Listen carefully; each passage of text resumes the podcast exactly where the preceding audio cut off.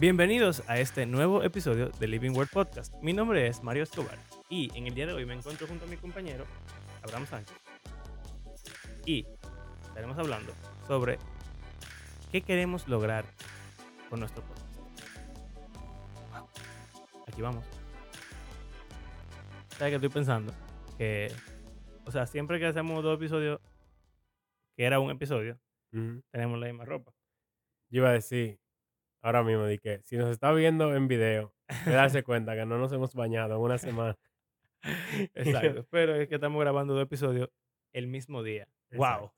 Tenemos como un mes y medio intentando grabar dos episodios en un día.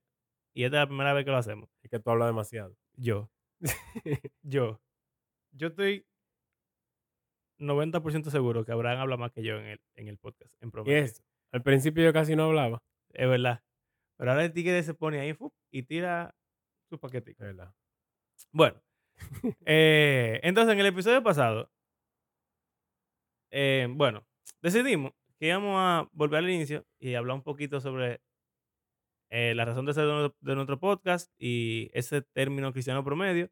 Si no has escuchado el episodio pasado, pues te invitamos a que vayas atrás y escuches lo que significa un cristiano ser un cristiano promedio, porque es una frase que usamos a menudo en nuestros episodios, está en la descripción de nuestro podcast y hay personas que se nos han acercado recientemente y nos han preguntado, ¿qué es eso de ser un cristiano promedio? Entonces, ya lo describimos en el episodio pasado. Nuestro objetivo es que hayan cristianos promedio que sean útiles en todo el mundo. Y nuestro podcast quiere como aportar a la formación de cristianos promedio que sean buenos cristianos promedio, que sean buenos representantes de Cristo, que sean útiles, que puedan responder preguntas, que, Que no tengan miedo de tener conversaciones. Exactamente, que no tengan miedo de tener conversaciones ni de hablar del evangelio con otros cristianos o con un cualquier tema. no cristiano. Exactamente. Entonces, ahora, ¿cuál es el propósito de nuestro podcast?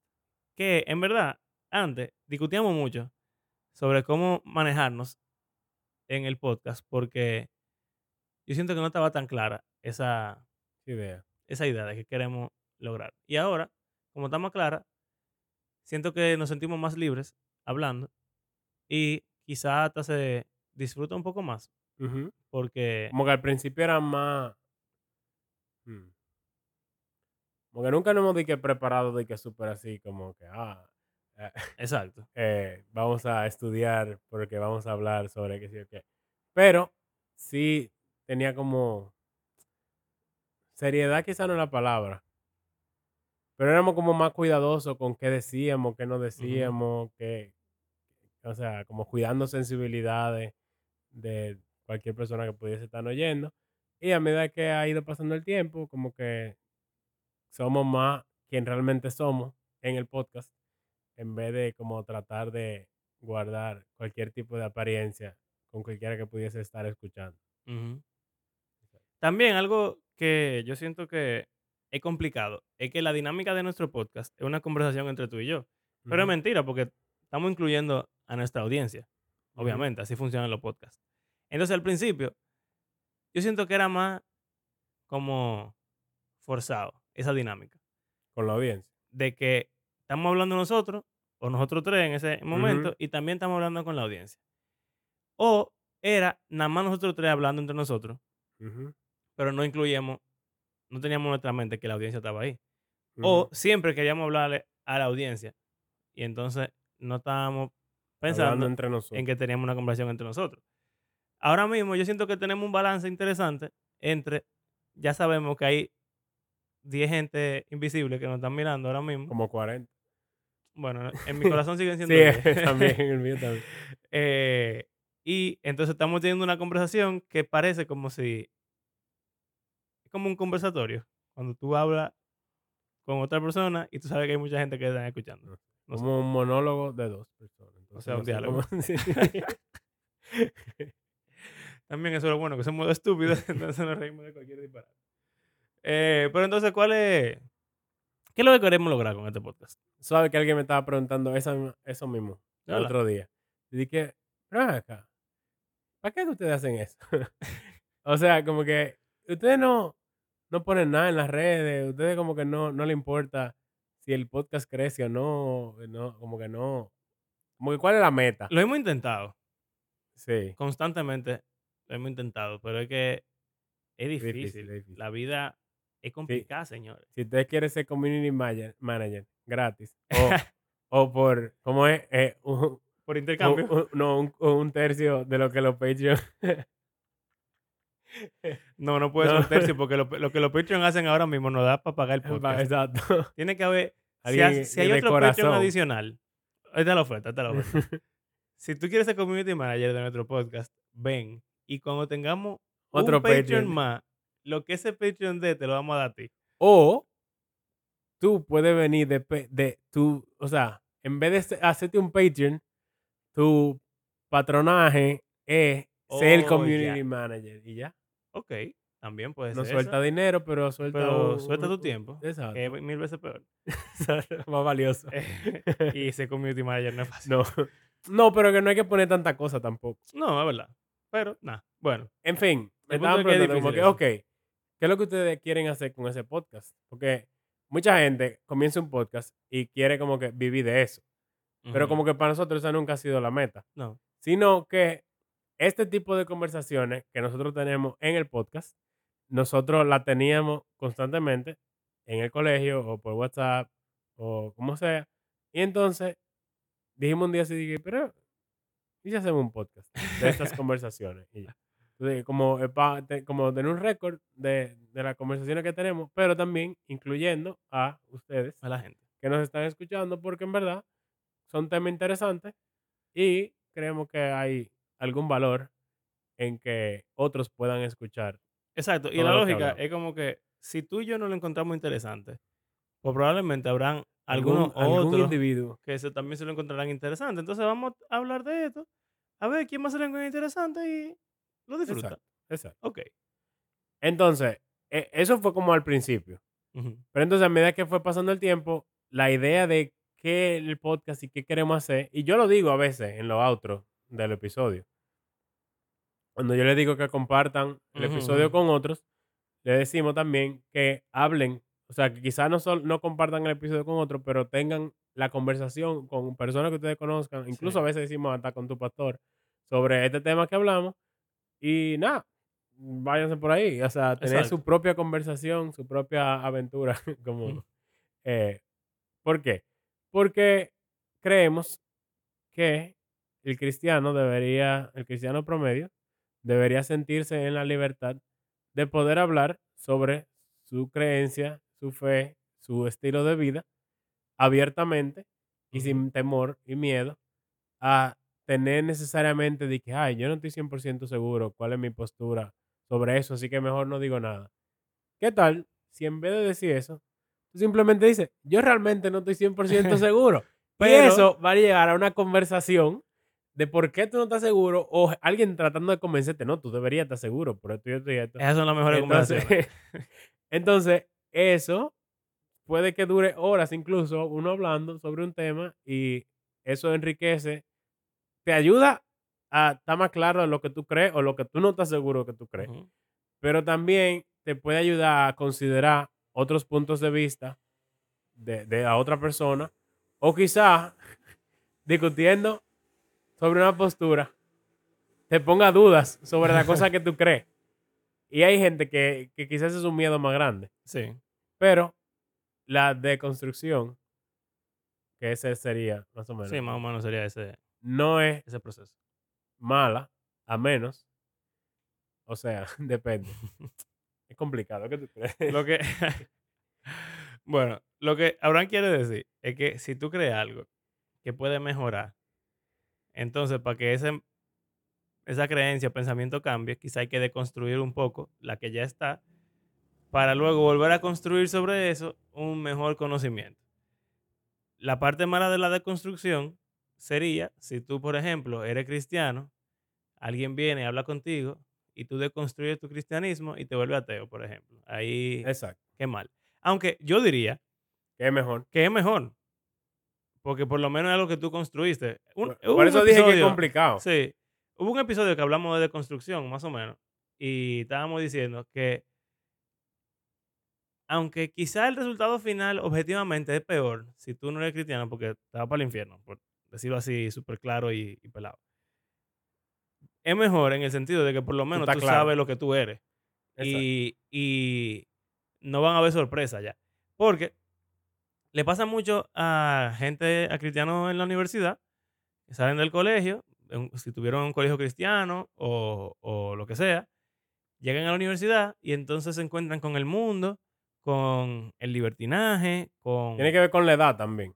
Como que de la Sí. adolescencia, a medida que uno va creciendo, llega un punto en que ya no se trata sobre lo que tus padres creen o lo que tu iglesia cree, sino sobre qué es lo que yo creo, cuáles son mis convicciones. Entonces, naturalmente, uno comienza como a preguntarse el porqué de todo y yo quiero como que la cosa que yo haga, yo la hago por, con conciencia, Y es como que... no porque me dijeron. eh, es como que tú quieres sentirte identificado con lo que tú crees. Porque, como tú dices, cuando tú eres un niño, tú te identificas con la manada, primero. Porque tú ni siquiera lo piensas así, tú simplemente piensas que tú eres una extensión de donde tú creciste. Pero después de que ya tú empiezas a, a llegar a la adultez, uno siente un despertar de un sentido de individualismo y, no sé qué. Que O sobre tú quieres todo en buscar nuestro La manada en la que tú perteneces. También. No en la que tú creciste. O sea, como que no automáticamente en la que tú naciste, es la manada en la que, con la que tú, tú te te quisieras quedar. Exacto. Exacto. Entonces, bueno, ahí tú empiezas ese proceso de autodescubrimiento, de hacerte preguntas y, o sea, lo que pasa es que hay ciertas cosas que son más valiosas que otras, Right. pero yo diría que desconstrucción en sí mismo no es malo, No. porque vamos a decir que tú antes, tú creciste en una casa que era, qué sé yo, vegana. Tu familia, tus padres son hippies, eh, hacen yoga y son veganos. Eso es una decisión de vida. Sí. Que, ¿A quién le importa? Ellos son así. Y tú creciste así. Pero después tú llegas a los 14 años, 15 años, 16, 20, y tú dices, conchale, pero yo no quiero ser vegano. Yo quiero comer carne, y yo no quiero ser hippie, yo quiero ser. Eh, empresario. Metalero. Ah. Oh, ok, metalero. Y entonces tú te juntas con un grupo de gente, dije empresario porque metalero tiene como un estigma social. Así que vamos Bueno, a, verdad, a quedarnos con verdad. empresario. Entonces tú te vuelves una gente súper seria que no hace yoga, que lo que hace es que va al gimnasio y levanta pesas, y tú eres súper carnívoro ahora y tú eres empresario. Ambas cosas son casi irrelevantes. ¿A quién le importa cuál es tu estilo de vida? Esas son cosas que tú puedes tener o no. Entonces ahí tú dirías que esa deconstrucción no fue tan mala. Ahora, si, tú- si el, el resultado de tu deconstrucción es irte para el infierno, o que tu familia te, te exacto, tú abandone, decís que tú no quieres hablar con tu familia, familia más nunca. Exacto. ahí es un poquito peor. Pero el punto es que ese proceso es un buen proceso en el cual tú te descubres a ti mismo, tú te conoces mejor, tú te identificas más con las cosas que tú crees y tú te vuelves una persona más adulta e independiente. Entonces, básicamente, si lo pensamos como algo que está construido, que es tu cerebro, eh, tus convicciones, tus creencias, que sí o qué, lo que tú haces es que tú coges ese cerebro y lo vas separando pieza por pieza, ta, ta, ta, y entonces después de que ya tú lo separas en todas las piecitas, tú comienzas a ver la pieza que no, Que no te que gustan. no te gustan o que están podridas o que tienen problemas y tú la sacas. pam, pam, pam, pam, pam, y y por lo regular tú la reemplazas lo vuelve y lo ensambla. Y si considera que hay alguna pieza que falta que tú no tienes de otro sitio, tú la agregas pa, y después reconstruye. Tun, tun, tun, tun, tun, Exacto. tun, Y te queda con ya una nueva persona en un sentido, pero sigue siendo la misma. Lo único que tú cambias, Cambiaste. cambiaste bastante a veces, cambios drásticos. Pero en un sentido, tú eres más tú mismo después de haber Exacto. pasado por ese proceso.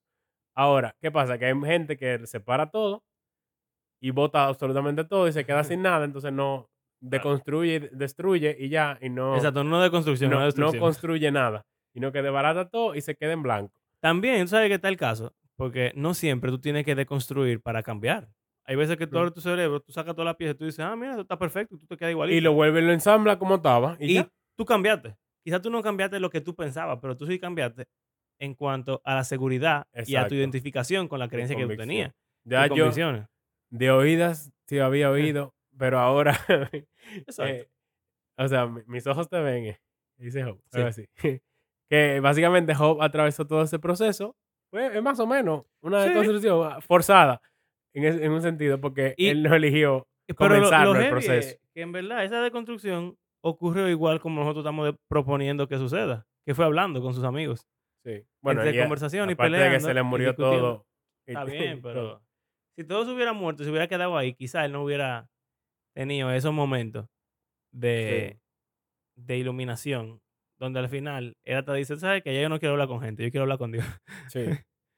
Eh, o sea que, nada, básicamente hablar con gente es la mejor forma de, de construir y construir, porque tú interactúas con nuevas ideas. Hay 20.000 estudios de eso. O sea, hay una rama de la ciencia que se llama psicología, que aunque escuchado. es controversial en el mundo cristiano, en algunos círculos, pero lo que estudian es el cómo funciona el ser humano, que es un ente completamente social desde su Ujú. nacimiento. O sea, estamos eh, hardwired, ¿cómo, cómo se dice eso? Eh, programados. Como que preprogramado de nacimiento para tener relaciones súper, o sea, íntimas y, y cercanas. Y hasta en la Biblia lo dice eso, de no es bueno que el hombre esté solo. Y también estamos programados para copiar a los otros. Sí, Eso Vivir en es- comunidad Es un, es lo normal. esas famosas células espejo que hacen que tu hijo de repente te vea, qué sé yo, Nicolás, en- nos ve haciendo algo y de repente lo copia y uno se queda como que qué rayo. Pero de ahí es que los niños se- Aprenden a ser grandes. sí, y se vuelven entes que se pueden eh, eh, como insertar en la sociedad. Porque Claro. tú tienes que seguir los patrones sociales que, que ya están establecidos. Una persona que no tiene esa habilidad tiene una condición mental, social. por ejemplo, el autismo. Una de las características es de que no puede, eh, o sea, esas, esas habilidades como de, sociales no la tiene. Entonces no sabe interactuar con otros, no sabe actuar de una forma eh, en que lo, o sea, como común a los demás. Y entonces por eso como que llaman la atención, hacen cosas como inusuales.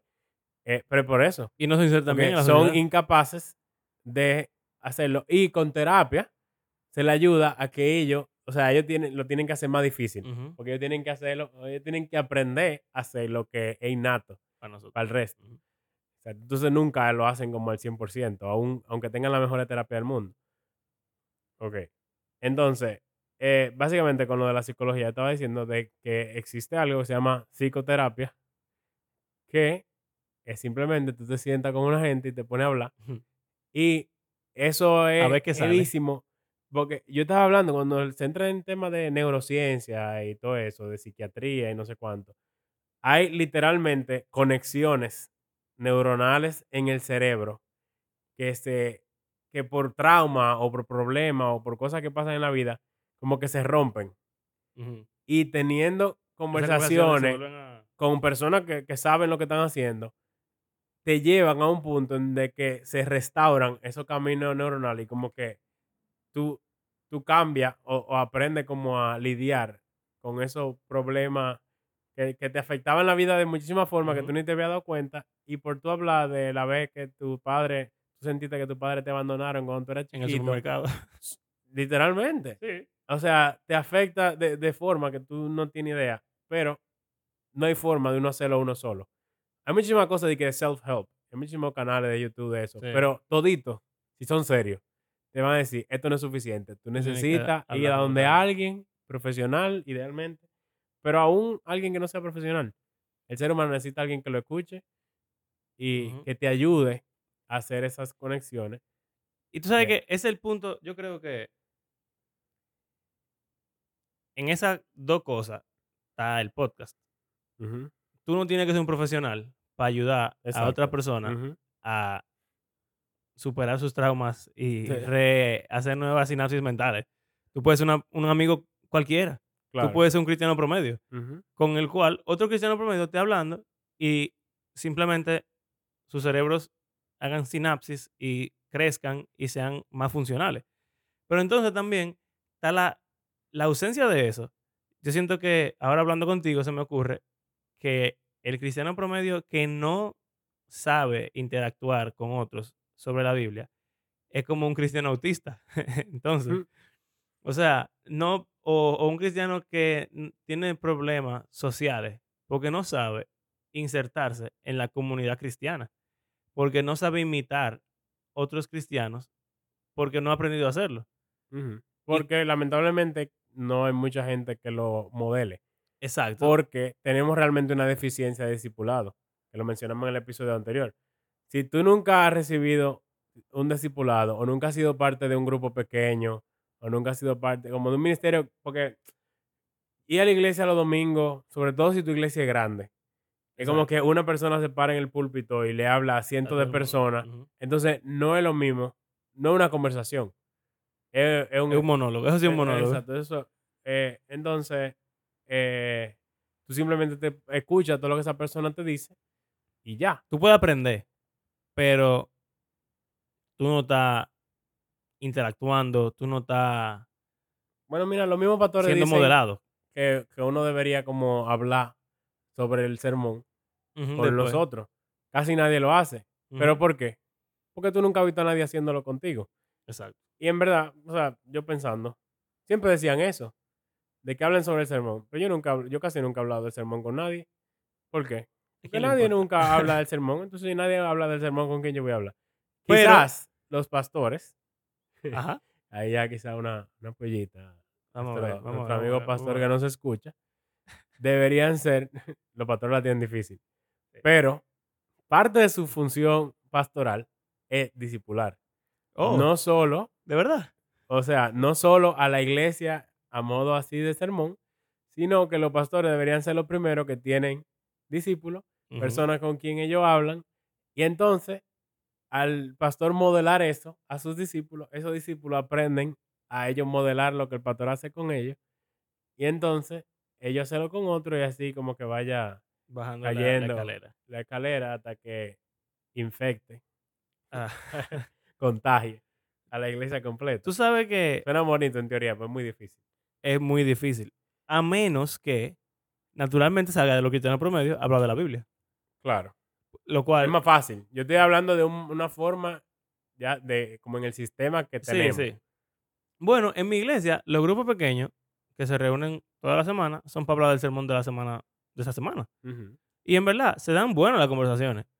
Porque el sermón fue de algo, pero de algo que se dijo, sale una pregunta, sale un comentario, sale un testimonio, y de ahí uno se pone a hablar. Y son súper le- Y edificantes, se va lejísimo a veces. literal, pero son buenísimos. Claro. Eh, y es algo que yo creo que a- eso es lo que tú estás diciendo, como que del, del organigrama de la iglesia sale ese... Pero en un sentido, los grupos, los grupos pequeños, ¿quiénes son los que lo dirigen?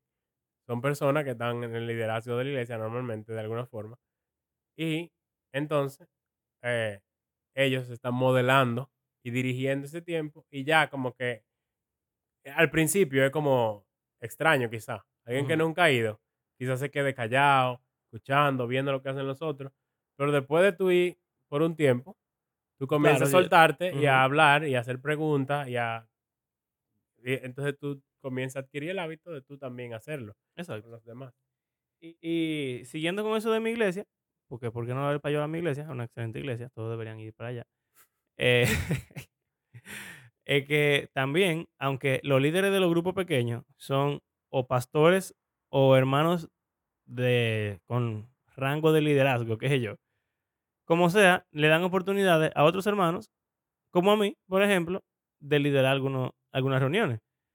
Y Claro. ahí, los hermanos que ellos ven que tienen cierto nivel ya de que pudieran empezar a, a producir, ellos lo ponen a producir en ese contexto, Exacto. que es un contexto mucho más relajado, más ameno, y en verdad yo diría que es un contexto mucho mejor que Claro. una simple prédica, aunque la prédica es mucho más compleja y, y es mucho más grande. Es más así, peligroso en un sentido el contexto de, de grupo pequeño. Tú puedes plantar ideas puedes hablar de- de- así, de todo. Sin filtro, sin nada. O sea, sin, porque la prédica, idealmente, se es algo que tú planificas y tú lees y tú consultas comentarios y tú lo hablas con otra gente y tú lo escribes y lo lees y lo revisas y qué sé yo qué. Pero en una conversación, que es el miedo quizá de la gente. Y el que- miedo de nuestro podcast también. Y de algunos pastores, algunos pastores que no responden preguntas, Eh, Porque le da miedo decir algo. Tú sabes quién eres. Sí, te conocemos. que, que dice que, bueno, tengo que estudiar el tema antes de... es un relajo, es un relajo. Pero, Pero, es verdad. pero es verdad. O sea, y realmente la gente se frustra. Si tú le haces una pregunta a un pastor y él te dice como que tengo que, que leer, tú como que te quedas como que, pero, ¿y entonces? Exacto. Dime algo, por lo menos.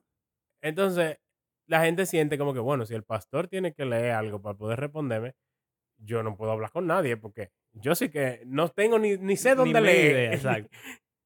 Pero entonces, eso crea un miedo, sí. que una gran parte de lo que queremos combatir en el podcast. Y es que antes, Andrés, descansa en paz, nos decía, No, él está vivo. Él está vivo. antes Andrés nos decía que él tenía miedo de que cuando dijéramos algo, la gente. la gente lo tomara como enseñanza y como que eso es lo que es. Y di- discutimos eso muchísimo. Y en el podcast incluso lo hemos dicho anteriormente. Y él lo decía como un disclaimer cada rato. Y él tiene razón. sí. Pero Y pasa. claro que pasa. Pero entonces nos dimos cuenta, no porque él se haya ido, sino porque después, de, de hecho, después de él hice, como sea, seguimos haciendo disclaimers y, Sí, y a- todavía lo hacemos a veces. hacemos. eh, porque no es que está mal tener miedo de que- corromper con lo que tú dices. Hay que tener cuidado. Claro. Las palabras son poderosas y uno tiene influencia. Pero al mismo tiempo, una gran parte del podcast es querer quitarle el miedo a la gente de tener una simple conversación.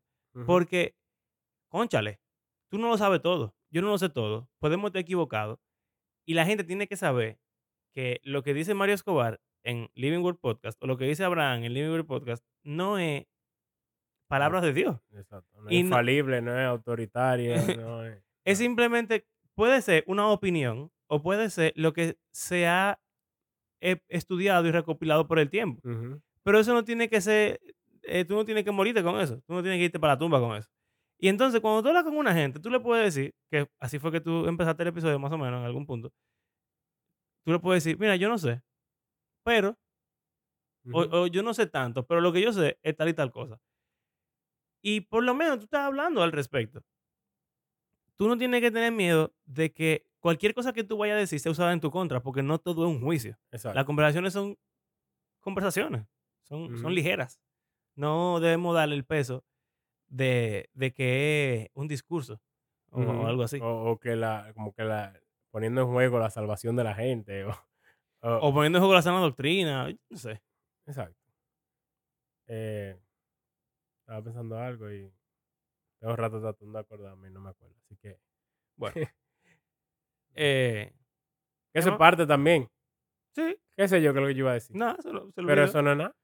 Porque estamos una aquí, conversación? estamos hablando. Eh, entonces, nada, en esa, en esta dinámica de que también otra parte de la dinámica es que tenemos confianza el uno con el otro. claro. O sea, obviamente, yo no le voy a agarrar a Abraham a decirle, yo no creo eh, que Dios creó el mundo en siete días, por decir algo. Ujú. Si yo no lo conozco, Claro. yo voy a tener, yo- hay, hay un, hay, hay un sentido común que te dice cómo tú vas a guiar tus conversaciones con las personas. Ujú. Pero todos nosotros tenemos amigos cercanos, cristianos o no cristianos, con lo cual tenemos confianza, con lo cual tú sabes que tú puedes hablar con ellos y no te van a juzgar, eh, van a tener de paciencia, no van a, a creer que lo que tú dices es la palabra de. Dios solo porque tú lo dijiste. Y con esa persona es que tenemos que empezar a tener conversaciones. Claro. Después de que tú... Pero con otro se va construyendo chin a chin. Exacto. Y después de que ya tú eres... ¿Cómo se dice proficient en español?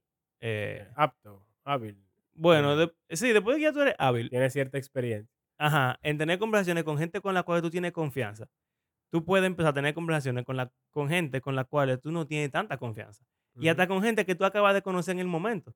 Pero sin la práctica, tú no vas a poder hablar con nadie. Y entonces, ¿cómo tú esperas, cristiano promedio, que si te llega un compañero o un amigo o un familiar a cuestionarte algo, a preguntarte algo, a querer hablar contigo de algún tema, ¿cómo tú crees que tú vas a estar preparado para hablar con esa persona? Exactamente. Otra parte divertida del podcast es que ustedes no saben todas las ediciones que van en el medio, quizás. lo que nosotros- cortamos. como ahora. No, en verdad no cortamos muchas cosas de lo que decimos, pero a veces. Hay errores técnicos. eh, exacto, alguna cosa técnica, entonces corta- quizás se note. Yo creo que No creo que mucha gente lo note, pero alguien lo pudiera notar. Exacto. Bueno, no importa. Entonces, ya para no seguir dando vueltas en el asunto, en conclusión, creemos que ustedes, cada uno de ustedes, sin importar qué tan promedio o qué tan malo o qué tan chingo usted sepa, usted puede hablar sobre la Biblia, sobre el cristianismo, sobre lo que usted cree, sobre usted, lo, lo que usted no está seguro que cree. Y eh, entrar en ese hermoso proceso de conversar o de construir, quizás de una forma. De en comunidad. construir. en comunidad con otro, porque ¿para qué existe la iglesia? Hay que gente que, que dice que son cristianos, pero no son parte de ninguna iglesia. ¿Qué es eso? Eso no, eso no es cristiano. Porque si, si la iglesia no fuera necesaria, eso no lo hubiese hecho. Exacto, no lo había establecido. Entonces, eh, no, no tiene sentido. El cristiano es parte de una comunidad.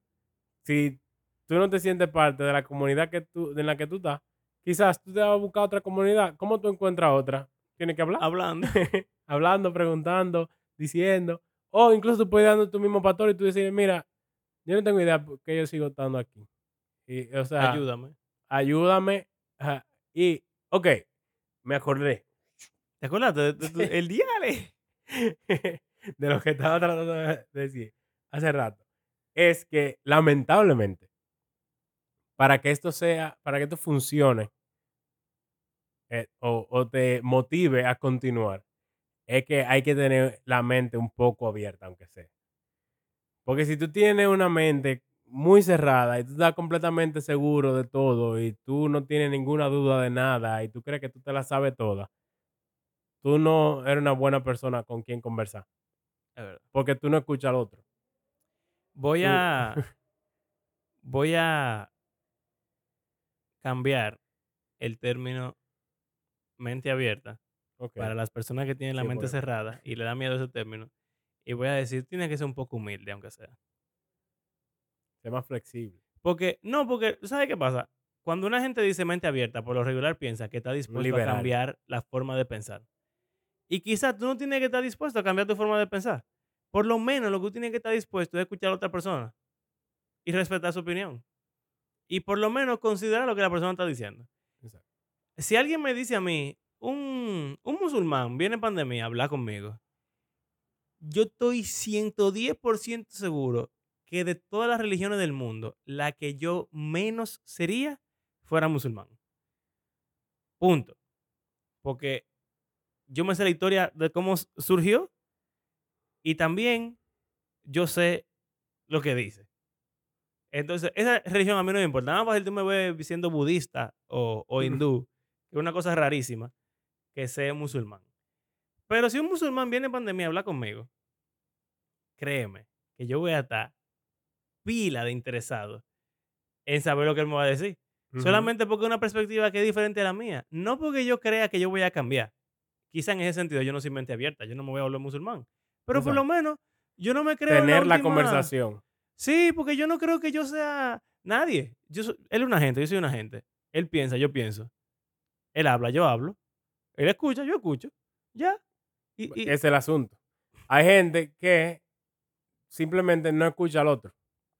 Y yo te digo lo que tú tienes que creer y esto es así y esto es así. y ya. O, o- o no lo que tú tienes que creer, lo que, lo que yo creo. Lo que todo el mundo tiene que lo creer. que yo creo y lo que es la verdad y lo que sí yo qué. Y entonces no escucha a nadie. También hay gente que le molesta, o sea, eso es de lo de la forma, como la forma en la que tú hablas, hace que la gente no quiera hablar contigo, si tú eres así.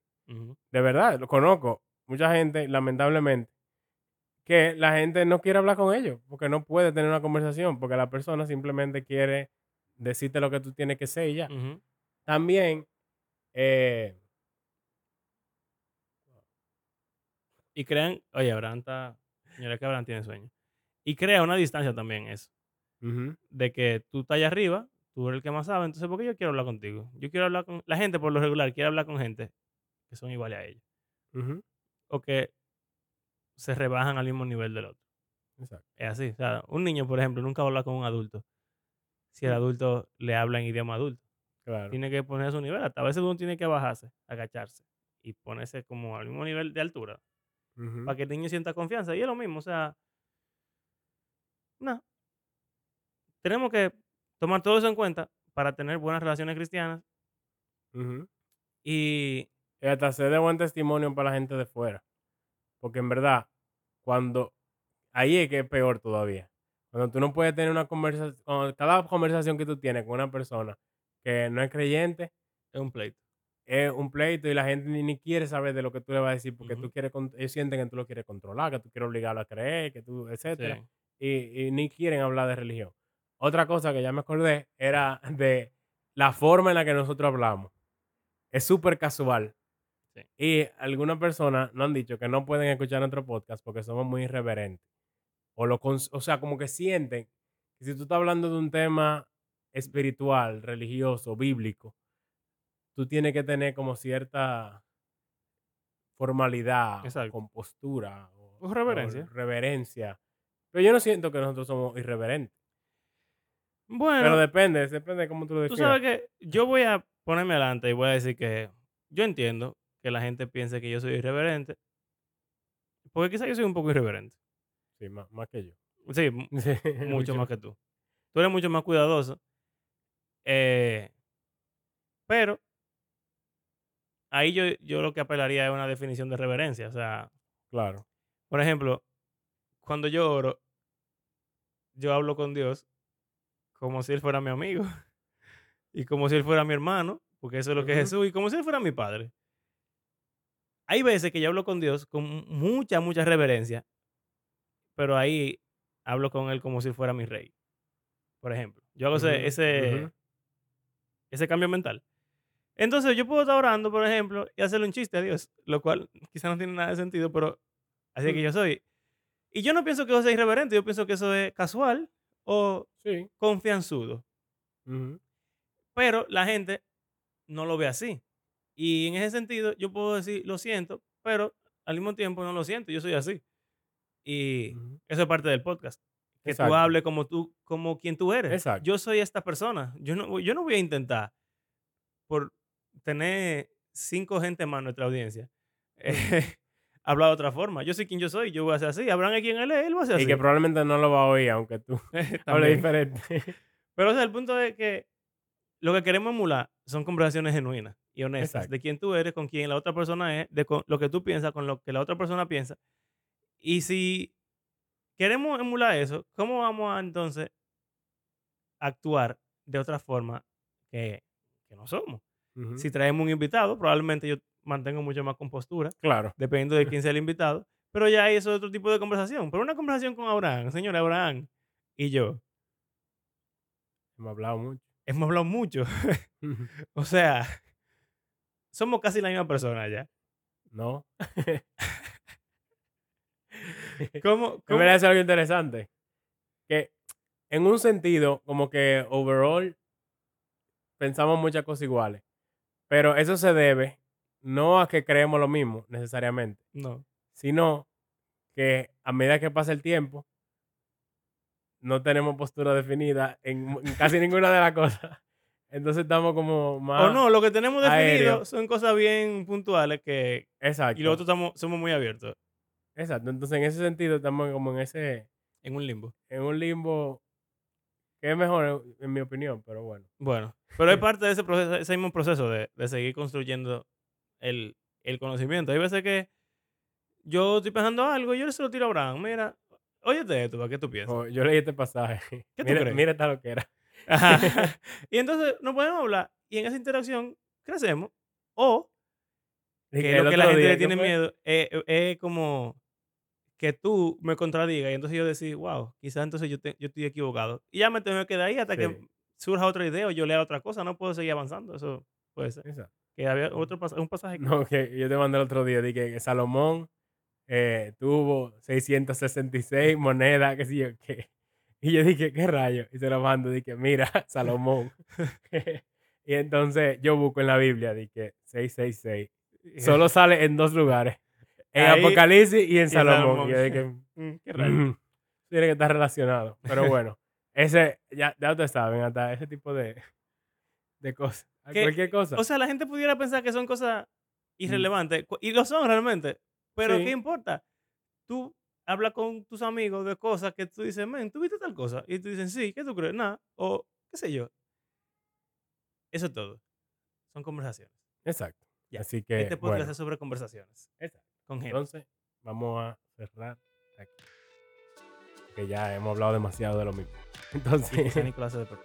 Exacto. Entonces, gracias por acompañarnos en este episodio. Recuerden que creemos que la Biblia es un libro que está vivo y que tiene el poder de Dios para transformar la vida de sus lectores y todo el mundo. Si a usted le gustó el episodio, mándenselo a quien sea con quien usted quiera hablar o hable con otra gente como está- hemos acabado de decir en todo el episodio.